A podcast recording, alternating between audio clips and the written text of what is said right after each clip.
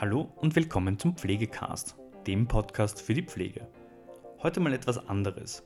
Wir dürfen euch unsere Kolleginnen, die Freakcasters, vorstellen. Bei den Freakcasters geht es um Menschen, ihre persönlichen Geschichten und ihre mitunter außergewöhnlichen Leidenschaften. Schaut doch mal auf ihrem Channel vorbei und wenn euch gefällt, was ihr hört, lasst ihnen ein Abo da. Um was es in der heutigen Folge geht, erfahrt ihr direkt von Sandra Knopp. Viel Spaß mit der heutigen Folge.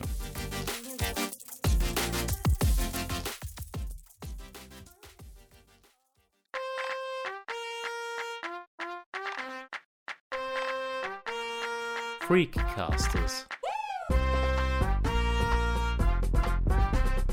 Menschen, Geschichten, Leidenschaften. Herzlich willkommen bei Freakcasters, sagt Sandra Knopf.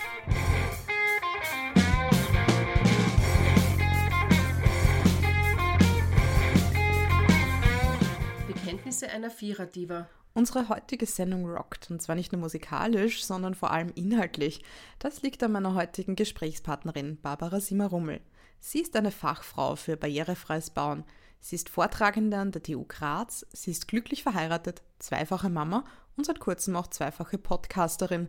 Sie hat Architektur studiert, sie war Sportlerin, Model und Moderatorin und hat im barrierefreien Bauen ihre Leidenschaft gefunden. So vielseitig wie die Rollstuhlfahrerin sind auch ihre Podcasts. Das erste Mal interviewt habe ich Barbara vor zehn Jahren für einen Artikel in einer Wochenzeitung. Seither sind wir in Kontakt geblieben. Für unser Gespräch haben wir uns an einem Mittwochabend auf Skype getroffen. Zunächst plaudern wir über den neuen alten Familienalltag und verraten, in welchen Situationen Barbara auf einen Überraschungseffekt setzt. Außerdem geht es um einen Nervenzusammenbruch an der Wursttheke. Wen der betrifft? Die Auflösung folgt in dieser Episode. Ja, liebe Barbara, wie sieht denn dein Alltag jetzt im zweiten Lockdown aus? Vielleicht eher aus der Sicht einer Vierrad-Diva. Also die Vierer-Diva in mir würde jetzt wirklich ganz äh, schwer Wellnessurlaub brauchen. Aber es ist schon so, dass der zweite Lockdown wirklich viel, viel einfacher zu bewerkstelligen ist für mich als der erste. Das liegt unter anderem auch am Alter der Kinder. Also mein Dreijähriger äh, ist ja im ersten Lockdown drei geworden. Der hat im ersten Lockdown zu sprechen begonnen, selbst aufs Klo gehen begonnen, ist jetzt windelfrei, äh, spricht wunderbar Sätze, also wunderschönes Deutsch und kann sich super artikulieren, hat auch einen eigenen Willen entdeckt, aber ja, wenn man einmal ein Mädchen gehabt hat, ist quasi der Bubenwille nur noch so ein kleines Lächeln. Ja, ja, so schlimm ist das nicht. Und meine Tochter, die ist in die Schule gekommen, die geht jetzt ja in die erste Klasse und die ist sowas von brav und durch diese Hausaufgaben, die sie jetzt bekommen haben, sind wir auch viel mehr beschäftigt als beim ersten Lockdown und dadurch läuft das total gut. Also eigentlich bin ich total zufrieden. Es läuft. Aber andererseits muss ich schon sagen, natürlich läuft's, weil halt alles zusammengehalten wird von von den Eltern. Also wir helfen doppelt und dreifach zusammen. Wir sind mega Multitasker und dadurch geht's. Also es darf jetzt nichts dazukommen. Wenn noch jetzt jemand krank wird, es muss ja nicht Corona sein, es reicht der Schnupfen, dann ist es schon wirklich nicht mehr so angenehm. Jetzt hast du gerade vorhin gesagt, ihr habt heute einen Tagebucheintrag gemacht. Was ist euer Projekt von dir und deiner Tochter? Meine Tochter hat zum Schulbeginn ein wunderschönes Tagebuch geschenkt bekommen von der Oma. Und sie hat selbst die Idee gehabt, ein Corona-Tagebuch zu schreiben, also ein Lockdown-Tagebuch, aber Lockdown kennt sie nicht, sie sagt Corona-Tagebuch. Und sie hat dann auch selbst Sätze formuliert, die habe ich dann aufgeschrieben, weil sie kann noch nicht selber formulieren und schreiben. Aber ich habe sie ihr vorgeschrieben und sie hat sie nachgeschrieben. Und da hat sie eben gesagt, mein erster Tag im Homeoffice war schön. Ein bisschen traurig war ich schon, weil ich meine Freunde nicht sehen konnte. Und wir waren zweimal draußen spielen. Es hat die Sonne gescheint, aber es war auch sehr kalt. Und ich finde das für eine Sechsjährige voll cool. Also sie hat das wirklich mir die Sätze angesagt und ich habe es aufgeschrieben. Bin ganz stolz auf meine Tochter. Vielleicht auch eine künftige Podcasterin. Ja, wer weiß. Natürlich. Journalistin, Redakteurin, alles was geht. Also würde mich sehr freuen. Wie kam es denn eigentlich dazu, dass du, bevor wir jetzt über deine beiden neuen Podcasts sprechen, wie kam es denn eigentlich dazu, dass du zum Medium Podcast gekommen bist? Mich hat wirklich als Lehrende an der Universität der erste Lockdown wirklich eiskalt erwischt, weil meine Vorlesung über barrierefreies Bauen lebt davon, dass ich selber im Rollstuhl sitze. Das heißt, im Idealfall komme ich in den Vorlesungsraum hinein, wo die Studierenden sitzen und denen bleibt als allererstes einmal wirklich der Mund offen stehen, weil sie noch nie eine Person im Rollstuhl so nahe und so bei sich gesehen haben. Und das ist schon der perfekte Moment, um die Studierenden einzufangen, um sie zu begeistern von der Sache, vom barrierefreien Bauen. Und der hat mir natürlich bei der Online-Lehre total gefehlt. Das war einfach wie ein Vakuum. Und dann bin ich draufgekommen, im Sommersemester hat es wirklich Leute gegeben, die sich meine vorbereiteten 0815 Folien mit ein paar Tonstücke dabei nicht mal angesehen haben. Also da hat es wirklich Leute gegeben, die haben, wie man so schön sagt, einfach drauf gepfiffen, sich diese Vorlesung zu geben, haben die Prüfung gemacht mit ein bisschen Lernen und das war's. Und das hat mich, ja, ich sag's ganz ehrlich, das hat mich einfach gekränkt, weil ich einfach total gern Lehrende bin und die Studierenden auch gerne dort abhole, wo sie sind. Und sie sind jung und sie sind dynamisch und die wollen irgendwas Cooles, ja, die wollen jetzt nicht irgendwie die alte Professorin dort sitzen haben. Ich bin eh keine Professorin, ich bin nur Lektorin, aber ich sag's nur. Aber alt bist du auch nicht. Aber ja, gut, trotzdem. Aber weißt du, die wollen das nicht, dass da jetzt irgendeiner stundenlang nur redet und bla und ey. Das ist für die einfach doof. Und dann habe ich mir überlegt, was könnte ich Cooles machen und dann bin ich auf den Podcast gekommen. Dann habe ich gedacht, passt. Sie können sich den Podcast dann anhören beim Straßenbahnfahren und beim Sporteln und überhaupt. Und wenn Sie Lust haben, schauen Sie sich dann eben die Folien an und dann können Sie so richtig parallel miteinander lernen. Ja, und dann haben wir gedacht, wenn ich mir die ganze Arbeit so quasi antue, dass ich das Ganze aufsetze und das Ganze mache und ein halbes Tontechnikerstudium absolviere in GarageBand, dann könnte ich doch das auch gleich für alle zugänglich machen. Weil, ich meine, so ehrlich muss man sein, es ist ein irrer Aufwand, aber eigentlich sind nur eine beschränkte Anzahl oder hören eben nur eine beschränkte Anzahl an Personen hören das dann. Und dann habe ich halt, ja, dann habe ich das Ganze halt öffentlich gemacht. Und wie ich dann meinen Podcast eingesprochen habe über barrierefreies Bauen, habe ich am gleichen Abend eine Kolumne über die Vierer-Diva eben geschrieben. Und dann habe ich gedacht, hey, schau, eigentlich, ja, so gesehen, gell, war das nur zum Vorlesen, die sind alle da, die Vierer-Diven aus den letzten fünf Jahren es ist ziemlich leicht, wenn man einmal einen Podcast gemacht hat, einen zweiten zu machen. Und ja, und jetzt sind es zwei. Jetzt sind es so. zwei. Seit November hast du den zweiten. Jetzt hast du vorhin angesprochen, vorhin äh, das Element des Staunens. Ja, also du sagst, du bist eine Vortragende, du kommst in den Saal und sie sehen, dass du eine Rollstuhlfahrerin bist. Dieses Staunen und dieses Verblüfftsein zum Teil erlebst du ja ziemlich oft im Alltag. Also das ist auch Thema in der Vierrad-Diva-Kolumne, die es jetzt eben als Podcast gibt. Warum ist das so? Warum stoßen Menschen mit Behinderung noch immer auf so viel teilweise Verwunderung und teilweise einfach nur Vorurteile? Wo fange ich an?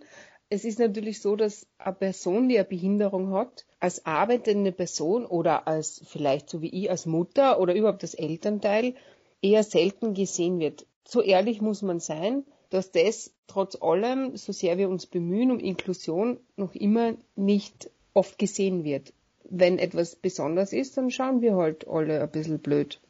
So ist das. Es ist ja irgendwie okay. Wie gesagt, ich nutze ja, das ist dieses Überraschungselement, nutze ich ja auch für die Vorlesungen und ich liebe es. Es ist super. Hinkommen und in die offenen Münder reinstarren. Cool. Und dann kann man schauen, was man draus macht. Und da muss man die Leute so mitnehmen, ja. Du musst die Situation richtig ausnutzen.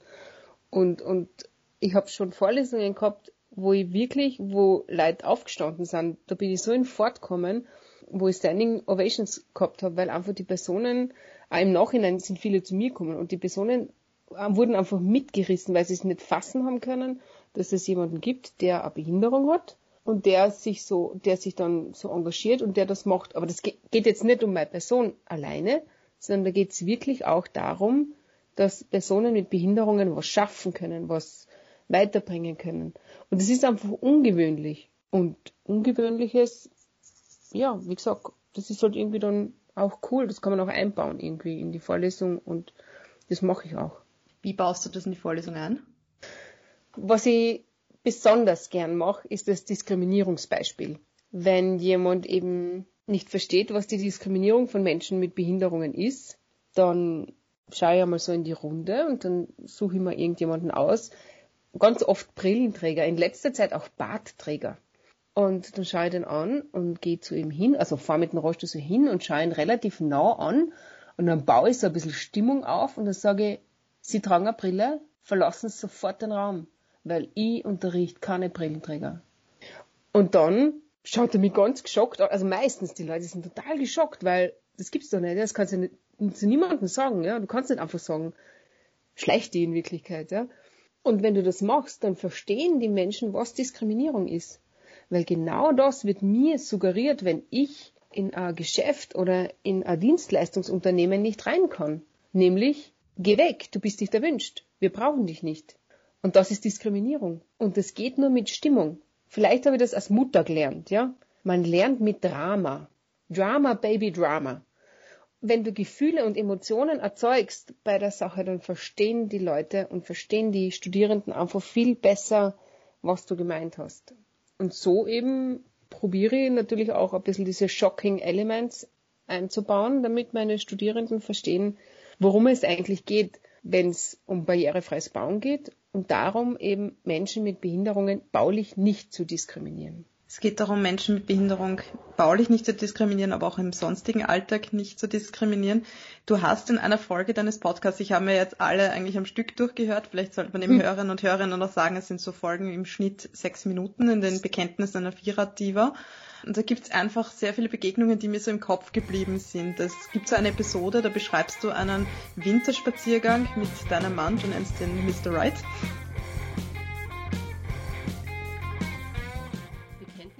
Viererdiva. Und so holte er mich später ab. Wir blödelten auf der Straße, gingen Hand in Hand, er zog mich, ich fuhr brav hinter ihm her. Wir lachten, es war ein ausgelassener Moment. Dann blieb ich gekünstelt entrüstet stehen, bremste meinen Rolli ein, tat so, als würde ich mir den Mr. Wright wie ein Pferd einspannen, machte ein Peitschengeräusch mit passender Handbewegung dazu und sagte: Hü hot, mein Pferdchen, lauf galopp! Mr. Wright kannte das Spiel. Er galoppierte los, wieherte, wir lachten lauthals und fuhren so weiter über den noch immer beschneiten Gehweg zu unserem Auto. Ein Spaß, ich sage es euch, es war einfach nur lustig. Da nahm ich etwas entfernt am Glühweinstand lehnend einen Mann wahr. Er beobachtete uns eine Weile bei unserer Blödelei, schien kurz nachzudenken und ging schließlich zielstrebig über mehrere Schneehaufen am Straßenrand direkt auf uns zu. Ich, ganz politisch unkorrekt, wie ich hier und da einmal sein kann, zeigte auf den Mann und sagte, schau mal, der Typ dort drüben latscht quer durch den Schnee, der ist sicher schon angedüdelt vom vielen Glühwein. Wir lachten. Meine Güte, wir sind halt auch nur Menschen und manchmal dürfen ja auch wir ausgelassen sein, oder? Aber nein, ausgelassen sein war eher nicht so angebracht, wie ich in den nächsten Sekunden feststellen musste. Der Mann, breite Statur, fein angezogen, teure Schuhe, runzelte die Stirn. Er war nur wenige Meter von uns entfernt und stapfte weiter in unsere Richtung. Es schien nun ziemlich klar, die vorlaute Diva hatte sich lustig gemacht und musste sich entschuldigen. Ich setzte zum Reden an. Ähm, entschuldigen Sie bitte, ich wollte Sie echt nicht beleidigen, wie ich mit dem Finger auf Sie gezeigt habe. Entschuldigung. Wandte ich mich nach oben zu dem Herrn, der aber schien mich gar nicht wahrzunehmen. Ich war erstaunt. Anstatt sich an mich zu wenden, hob er beide Hände und legte sie dem nicht weniger erstaunten Mr. Wright auf die Schultern. Ich bin so dermaßen stolz auf Sie, sagte er fest und mit Nachdruck. Er lallte. Ich bin so stolz auf Menschen wie Sie, die ihr ganzes Leben aufgeben für die Behinderten. Von der Weite schauen Sie so überzeugend aus, unglaublich, als tät Ihnen das alles Jetzt erst wandte er sich zu mir nach unten und seine Hand machte eine von oben nach unten Bewegung. Als tät ihnen das alles nichts ausmachen. Im Gegenteil, sie haben mich überzeugt davon, dass man sogar einen Krüppel mögen kann. Gratuliere.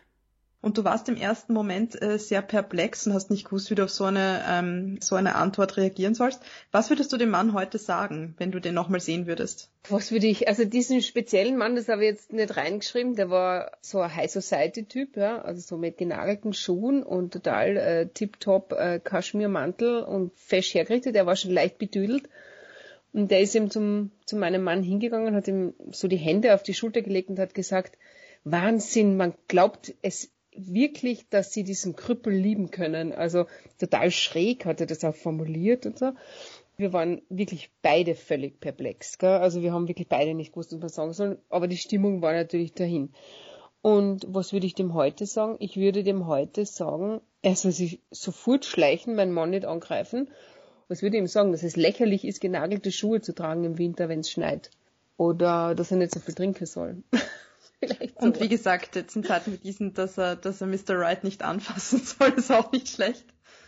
Ja, sicher. Ja, meine, geht's noch. Eine zweite Geschichte, die mir im Kopf geblieben ist, wo jemand dann, wie die, wie deine Tochter noch sehr klein war, als mhm. dir jemand quasi gesagt hat, naja, das Mädel wird einmal später der Mama sehr viel helfen können im Alltag. Also das, was ist dir da durch den Kopf gegangen? Damals habe ich gedacht, das ist die größte Frechheit, die überhaupt jemals gehört habe, dass jemand quasi so meine Tochter als zukünftige Assistentin brandmarkt. Und wenn ich heute über das nachdenke, muss ich sagen, naja, sie hilft mir wirklich viel. Also, aber irgendwie bin ich mir jetzt nicht ganz sicher, ob das mit der Behinderung zu tun hat. Ich finde einfach, ein sechsjähriges Mädel kann auch äh, Dinge vom Boden aufheben. Das kann ich selber. Es ist nur, ja, anstrengend oder vielleicht unangenehm oder was. Aber sie kann Dinge aufheben und sie kann sie, manchmal geht sie sogar schon irgendwie den Müll vor die Tür tragen und so weiter. Ich finde das total okay. Ich meine, sie ist sechs, ja, sie geht in die Schule und sie hilft mir, aber ich glaube, dass das gar nicht mit der Behinderung zu tun hat, dass ich mal mit, dass ich mithelfen muss. In Wirklichkeit finde ich, sie müsste mehr mithelfen. Weil es gibt noch immer Tage, wo ich ihr beim Anziehen helfen muss. Einfach, weil sie das haben will. So ist es halt. Aber diese Begegnungen, die du beschreibst, also die haben sich über die Jahre angestaut, oder? Also es ist jetzt nicht so, dass du irgendwie jede Woche irgendwie so eigenartige Nein. Begegnungen zum Teil hast. Nein, ich muss sagen, ich bin natürlich, natürlich bin ich ein bisschen ein Idiotenmagnet, das muss man schon sagen, weil ich nicht so richtig gut flüchten kann. Und ich bin halt natürlich gut sichtbar. Also ich kenne das von, von Veranstaltungen, wenn man irgendwo ist und ein Polit, man, man, also wenn ich von jemandem erkannt werde, äh, von einem Politiker quasi gesehen werde, die denken sich immer, uh, super, ein Rollstuhlfahrer, fein, das ist ein gutes Foto. Also so ähnlich ist das mit Personen, die jetzt glauben, sie können durch, keine Ahnung, irgendwelche Wunderheilungen oder so mir helfen oder du weißt, es gibt ja Religionsgemeinschaften, die glauben, dass man durch Beten vielleicht irgendeine Heilung hat. Ich meine, kann man sicherlich erlangen, eine Art innere Heilung, aber das ist so ähnlich wie wenn man betet, dass der kleine Finger nachwächst, wenn er weggeschnitten ist. Es halt, wie soll ich sagen, es wird halt nicht passieren, ja. Natürlich kann man beten und vielleicht erreicht man bei so einem Beten auch quasi eine Art ähm, Erleichterung, weil man dann den kleinen Finger vielleicht nicht mehr vermisst aber ja, wächst nicht nach. Und genauso ist es mit einer Querschnittlähmung. Nur weil ich bete oder weil irgendwer für mich betet, werde ich nicht aufstehen und wieder gehen können. Und das ist halt sehr vielen sehr schwer zu vermitteln. Aber ja, damit muss sie leben. Und habe ich oft solche Begegnungen? Nein, leider nicht oft genug, kommt mir manchmal vor, weil mir immer wieder für die Vierer Diva, das ist eine vierteljährliche Kolumne im Magazin Valid, mir gehen wirklich die Stories aus. Also es ist manchmal echt schwierig, dann noch was zu finden. Aber es reicht. Also ja, also alle Vierteljahr garantiert irgendein lustiger Auftritt. Da wir heute über Barbaras Podcasts plaudern, möchte ich gerne einen zweiten Ausschnitt zeigen. Im Fokus steht eine Alltagssituation. Beim Einkaufen kann Mann oder in diesem Fall Frau eine, sagen wir mal, sehr interessante Zeitgenossin treffen.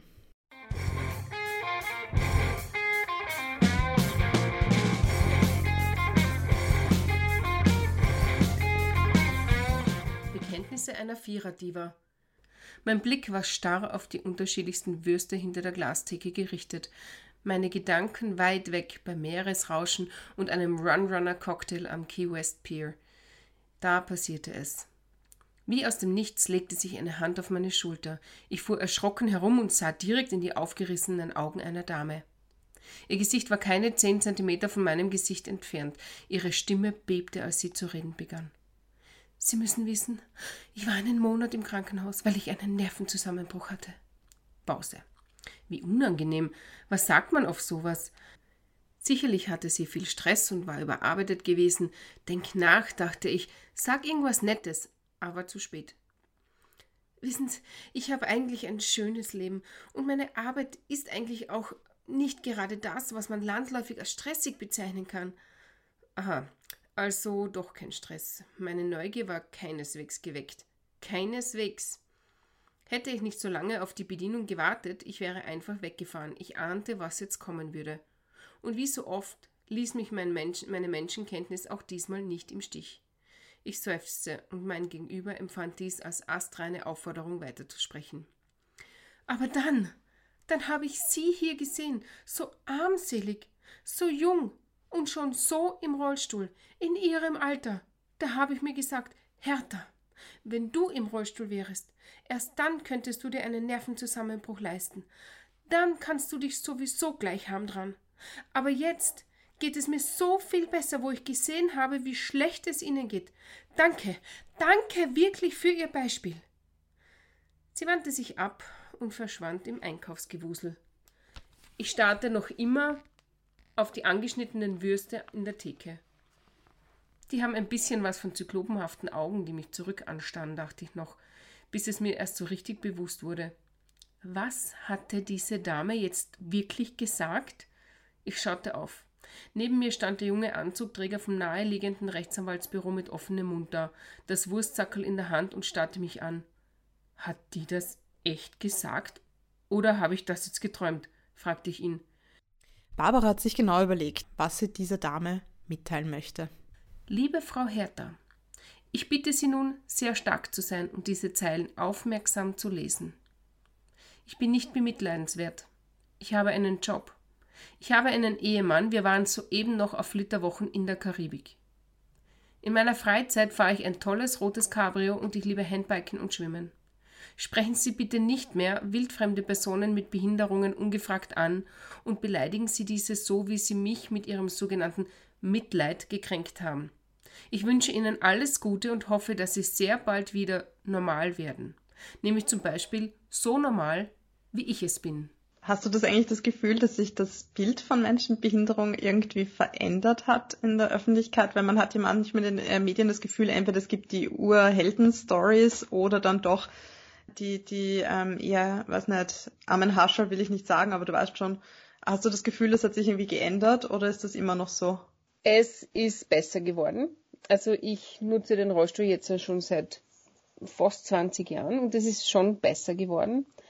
Aber ich bin inzwischen auch bei der, bei dieser Kritik dieser vielen Spendensendungen, weil du natürlich als, als Organisation, die Spenden lukrieren muss, und da sind wir wieder zurück beim Drama, äh, musst du ein gewisses Drama und du musst eine gewisse Atmosphäre schaffen, die Menschen zum Spenden bewegen, ja. Und wenn du jetzt an alles Bilder von selbstständigen, steuerzahlenden, arbeitenden Menschen mit Behinderungen zeigen wirst, werden alle sagen, na hallo, der arbeitet, oder in meinem Fall, die arbeitet und die hat zwei Jobs, die wird sich das ja wohl leisten können. Ne?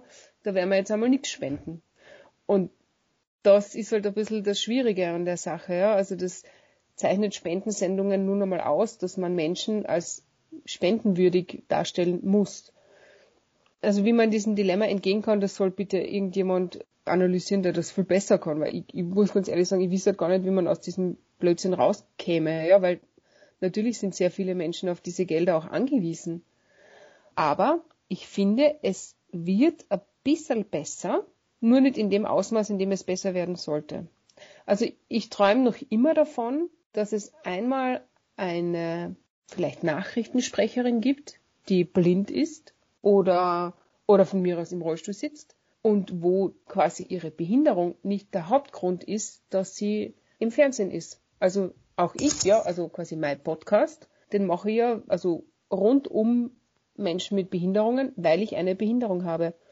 Und ich fände es sehr gut, wenn es in den Medien einfach auch etwas gäbe, wo eine Person mit Behinderung irgendwo auftritt, aber nicht quasi wegen ihrer Behinderung, zu ihrer Behinderung und so weiter, sondern wegen irgendwas ganz was anderem. Das wäre echt cool. Wenn wir so weit sind, dann bin ich, ja, das war echt cool. das würde mir super taugen. Und ich probiere ja auch mit dem, mit beiden Podcasts die Leute auch ein bisschen so dahin zu bringen, ja. Dass es irgendwie, dass eine Behinderung nicht automatisch heißt, dass man nichts kann oder so, sondern halt, dass man eine Sache nicht gut kann. Weil zum Beispiel, ja, laufen kann ich nicht gut, ja, aber denken oder reden oder schreiben oder, ja, Bautechnik kann ich gut.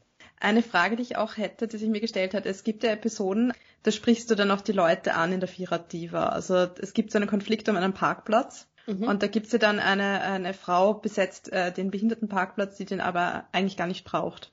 Ihr unterhaltet euch dann drüber und sie reagiert komplett mit Unverständnis. Also ist das eine Reaktion, die danach häufig kommt oder hast du schon das Gefühl, dass Leute auch das dann annehmen können, wenn du mit ihnen sprichst? Die am häufigsten zurückkommende Reaktion ist eigentlich das Probieren von Ignorieren. Also sprich, ich sag dann, äh, Entschuldigung, das ist jetzt so ein Behindertenparkplatz. Ja, nein, ich stehe nur ganz kurz da. Oder sie sagen so richtig, sie schauen wirklich so, wie wenn ich, also wie wenn es mir nicht gäbe. Ja, sie probieren einfach da nicht hinzuhören oder so, ja, was total schräg ist, weil ich mein, ich bin ja da, ich rede ja, die hören mich ja. das ist total komisch, weil du dann gar nicht weißt, was du dann sagen sollst, wenn du ignoriert wirst. Aber was ich was ich inzwischen nimmer mache, ist einfach so die Leute anreden, weil es mir einfach zu blöd ist. Also, wenn ich einfach sehe, der steht auf einem Behindertenparkplatz und das ist für mich eigentlich irrelevant, weil ich den Parkplatz nicht brauche oder was auch immer, ich rede die Leute gar nicht an. Weil ganz viele machen auch einen Dokumentenmissbrauch und benutzen einfach zum Beispiel den Ausweis vom Opa. Ja, der Opa ist eh bettlägerig, der kommt eh nicht mehr raus, na super, ich nehme seinen Ausweis, da kann ich überall mit dem Auto stehen ich meine, was sage ich dem? Der zeigt mir seinen Ausweis und ist, keine Ahnung, kaum volljährig und fährt ein SUV vom Papi, hat einen Ausweis vom Opi drinnen und, und, und watschelt da äh, fesch und fröhlich zum John Harris Trainingscenter. Ja? Ich meine, aha, genau, du wirst einen Ausweis brauchen. Da weiß ich einfach schon gar nicht, was ich darauf sagen soll. Das ist dann halt so.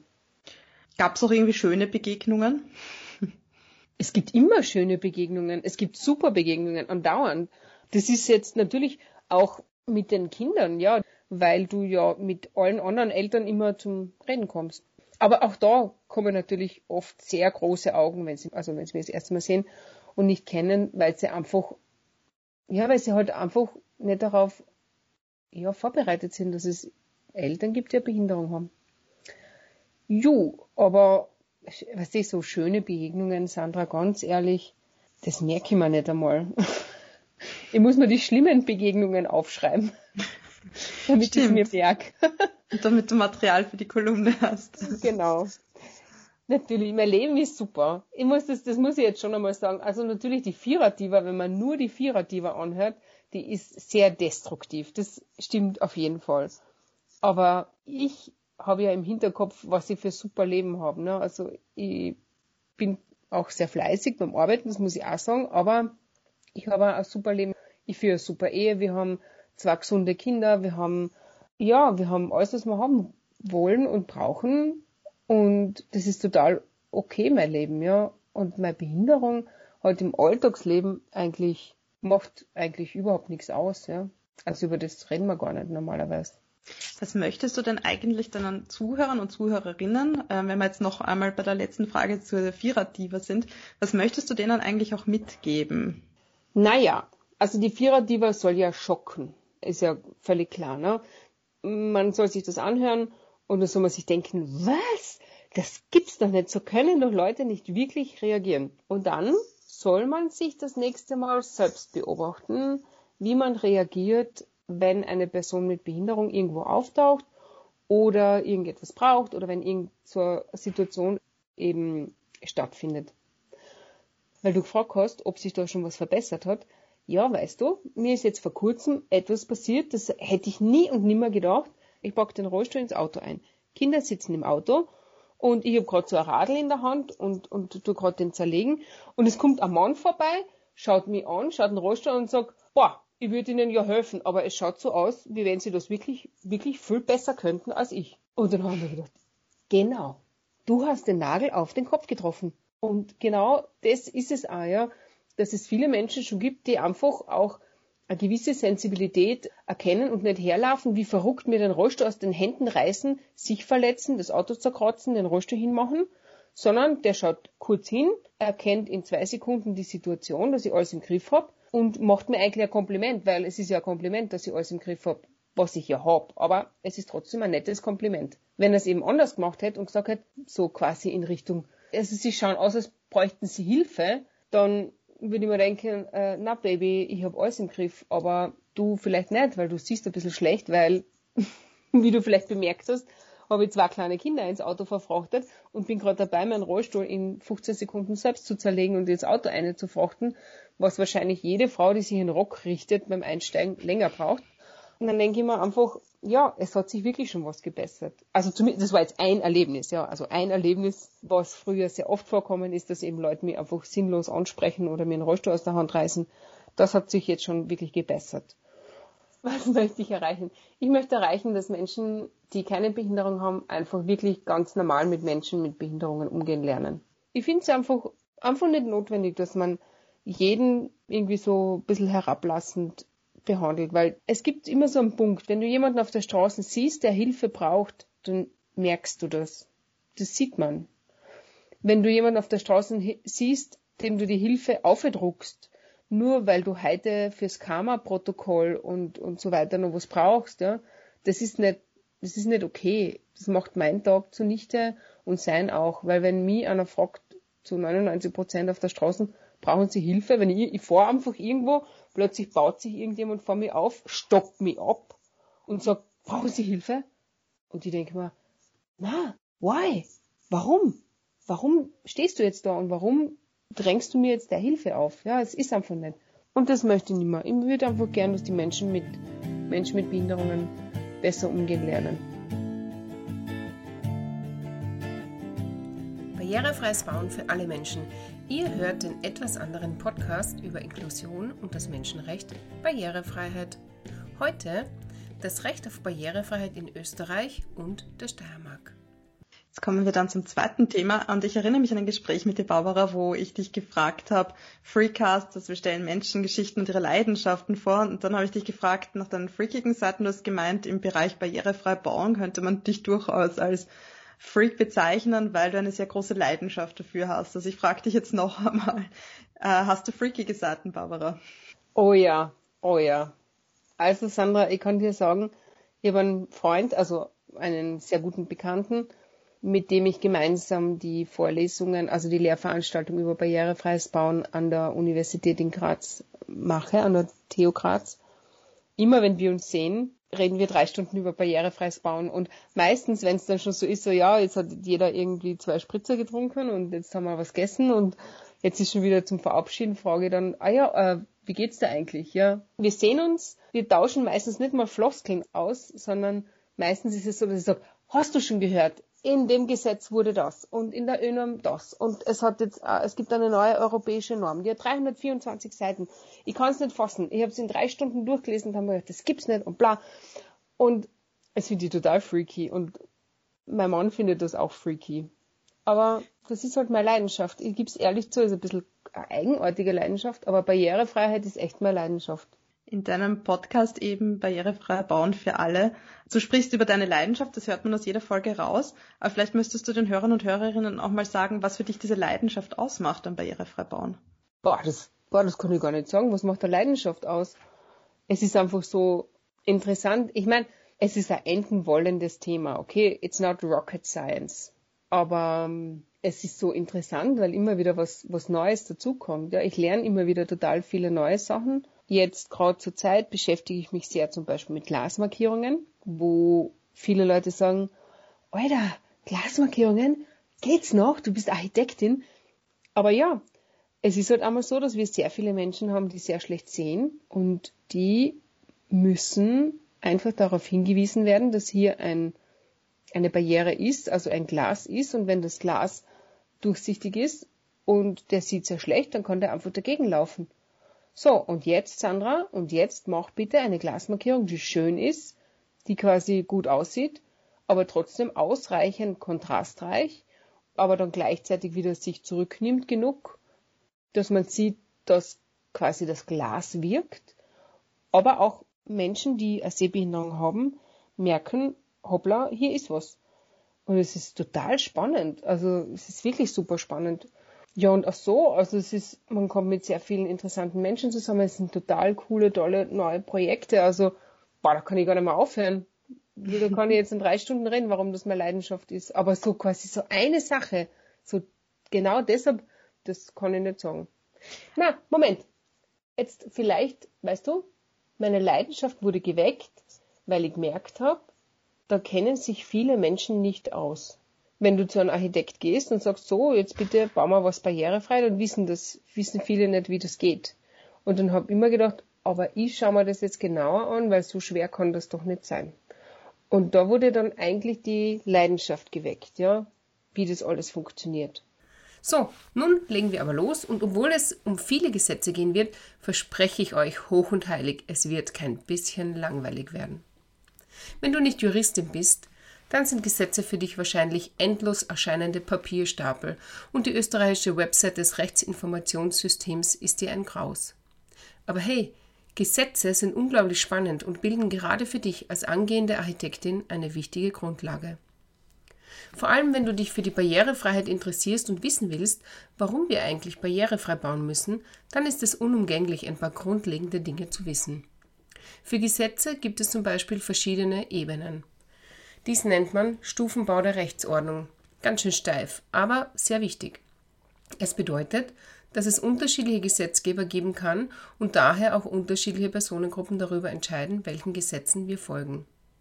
Je stärker die Gesetze in unser Leben eingreifen, desto schwieriger ist es, ein Gesetz zu ändern. Das Bundesverfassungsgesetz ist so ein Gesetz, welches zum Beispiel nur mit Zweidrittelmehrheit im Nationalrat geändert werden kann. So, und nun das Ganze in Zusammenhang mit der Barrierefreiheit in Österreich. Im Jahr 2008 hat Österreich die UNO-Behindertenrechtskonvention ratifiziert.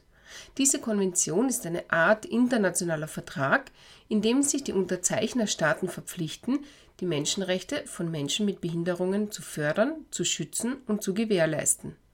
Genau genommen bedeutet dies, dass bei der Gesetzessprechung in Österreich die Rechte von Menschen mit Behinderungen zu berücksichtigen sind.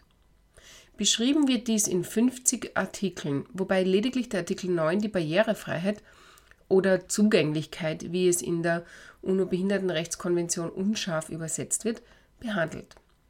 Um all diese Artikel umsetzen zu können, wurde ein österreichischer Aktionsplan erstellt. Im Juli 2012 wurde er beschlossen. Dieser Aktionsplan ist etwas, naja, wie soll ich ausdrücken, unkonkret und äh, ein bisschen wischiwaschi. So, jeder ist ein bisschen für alles zuständig, aber niemand wird festgenagelt, ob es nun auch eine Umsetzung gibt oder nicht. Die Steiermark hat parallel dazu an einem eigenen Aktionsplan gearbeitet und diesen im November 2012 beschlossen und präsentiert.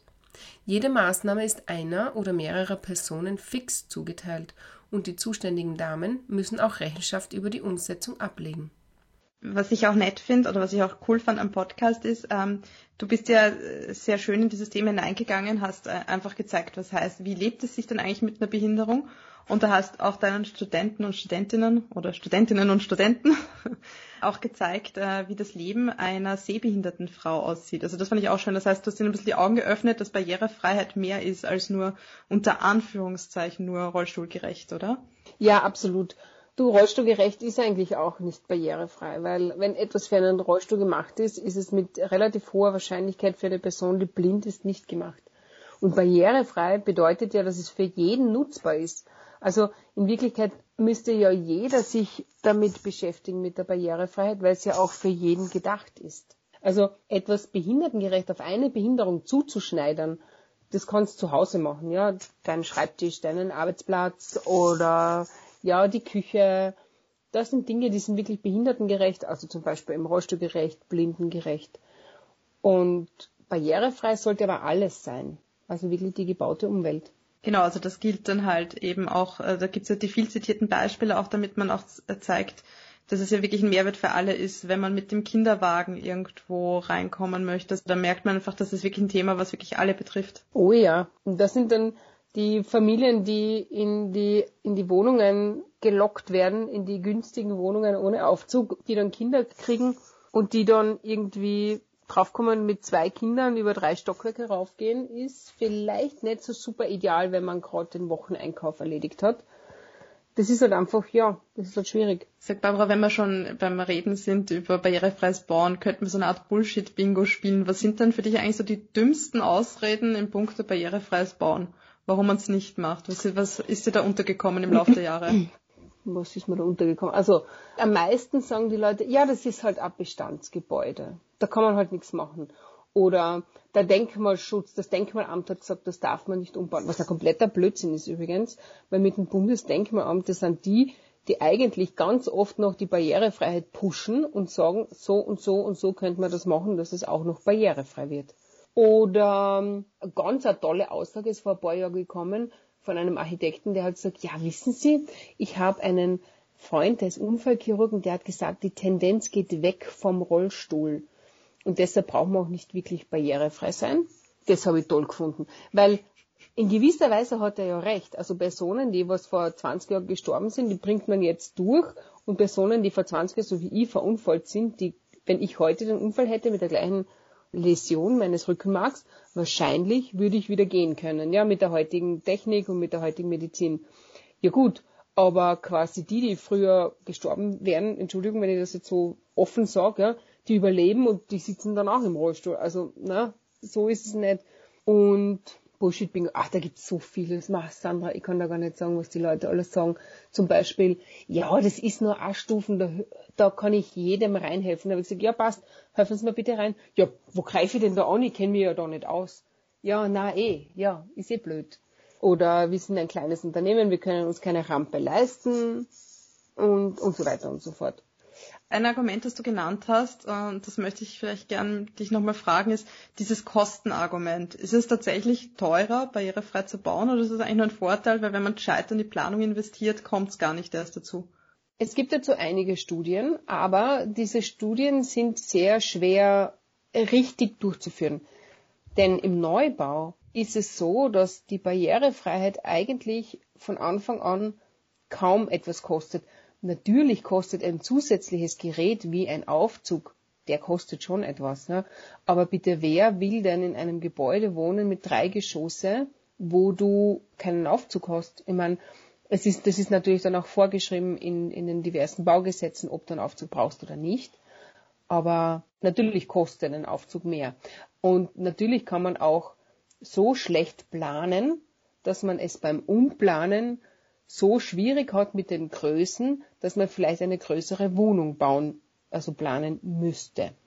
Aber grundsätzlich ist Barrierefreiheit kostenneutral. Man muss nur relativ gescheit planen und gute Produkte haben. Produkte meine ich jetzt sowas wie Balkonübergänge, ja, Balkonfenster, Balkontüren, wo du eben dann rausgehst wo du noch ein wenig Schwelle hast. Ja, da musst du halt gute Produkte nehmen. Da kann schon sein, dass das eine Produkt, was, was schwellenlos ist, etwas mehr kostet. Aber ich erinnere mich immer an, an die Tante Liesel, immer einmal im Jahr waren wir die besuchen und die hat eine Balkonschwelle gehabt mit 15 Zentimetern und die hat sogar einen Frankfurter Würsteln vom Markt serviert. Ist jedes Jahr, ich schwör's dir, jedes Jahr ist die rausgegangen mit einer riesengroßen dampfenden Schüssel Frankfurter Würsteln und jedes Jahr ist sie über ihre Balkonschwelle drüber gestolpert und die ganzen Würsteln über diesen riesengroßen Balkon, alle haben sie sich verteilt. Wir Kinder natürlich nachgerannt und haben alle Würsteln vom Boden aufgehoben und gegessen. Ja. Frankfurter Würsteln waren in meiner Jugend eine totale Rarität, weil äh, mein Papa ist auch Vegetarier. Und die Liesel hat sich unglaublich darüber aufgeregt, dass sie da eine Schwelle hat beim Balkon. Nur, naja, es ist halt eine Schwelle für jeden blöd zum drübergehen. Nur für einen Rollstuhlfahrer geht's gar nicht. Und für einen Blinden ist es, für eine blinde Person ist es natürlich vielleicht schwieriger zu bewerkstelligen, weil halt jede Schwelle eine, Stolpergefahr, eine doppelte Stolpergefahr darstellt, wenn man sie nicht sehen kann. Aber für alle Menschen ist es angenehm.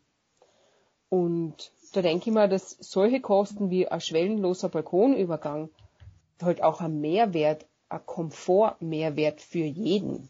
Was mich auch noch interessiert hätte, dein Podcast richtet sich ja, du hast es ja von, am Anfang erzählt, äh, auch an Architekturstudierende an der TU Graz zunächst.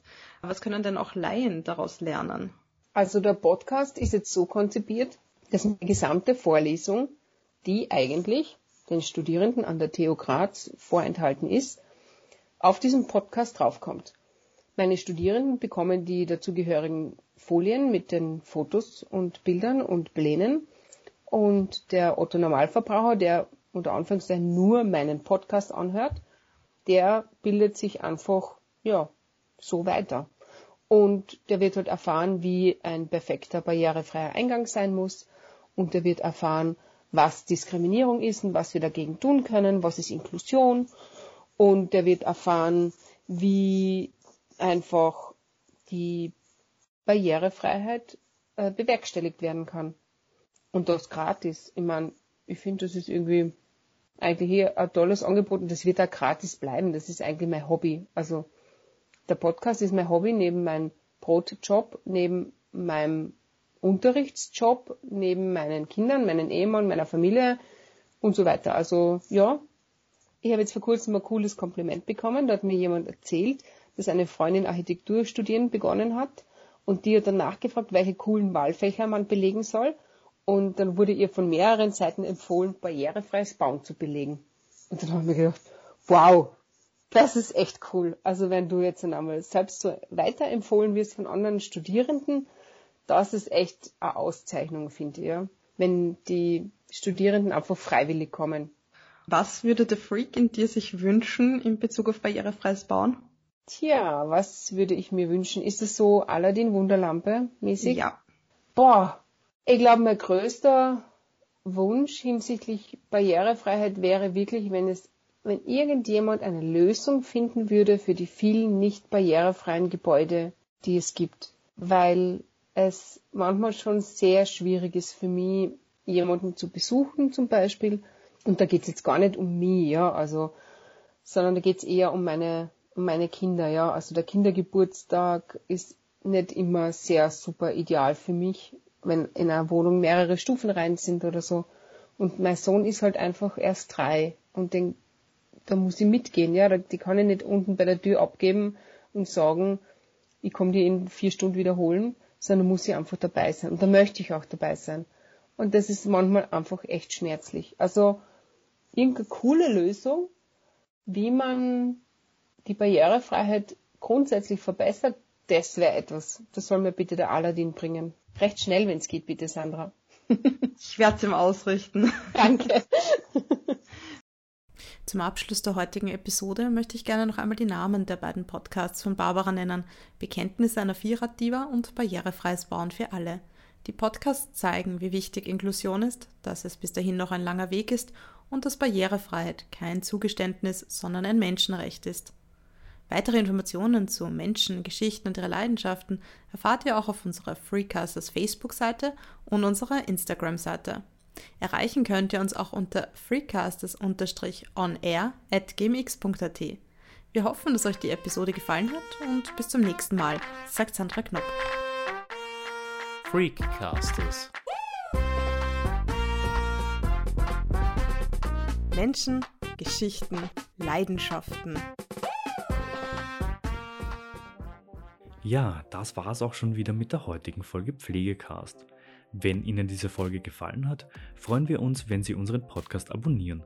Weitere Informationen zum Thema Pflege und allem, was dazugehört, finden Sie auf unserer Webseite www.pflegenetz.at oder unserem YouTube-Kanal Pflegenetz und unseren Social-Media-Kanälen. Alle Links zur aktuellen Folge sowie unseren Webseiten finden Sie in der Beschreibung. Bis zum nächsten Mal.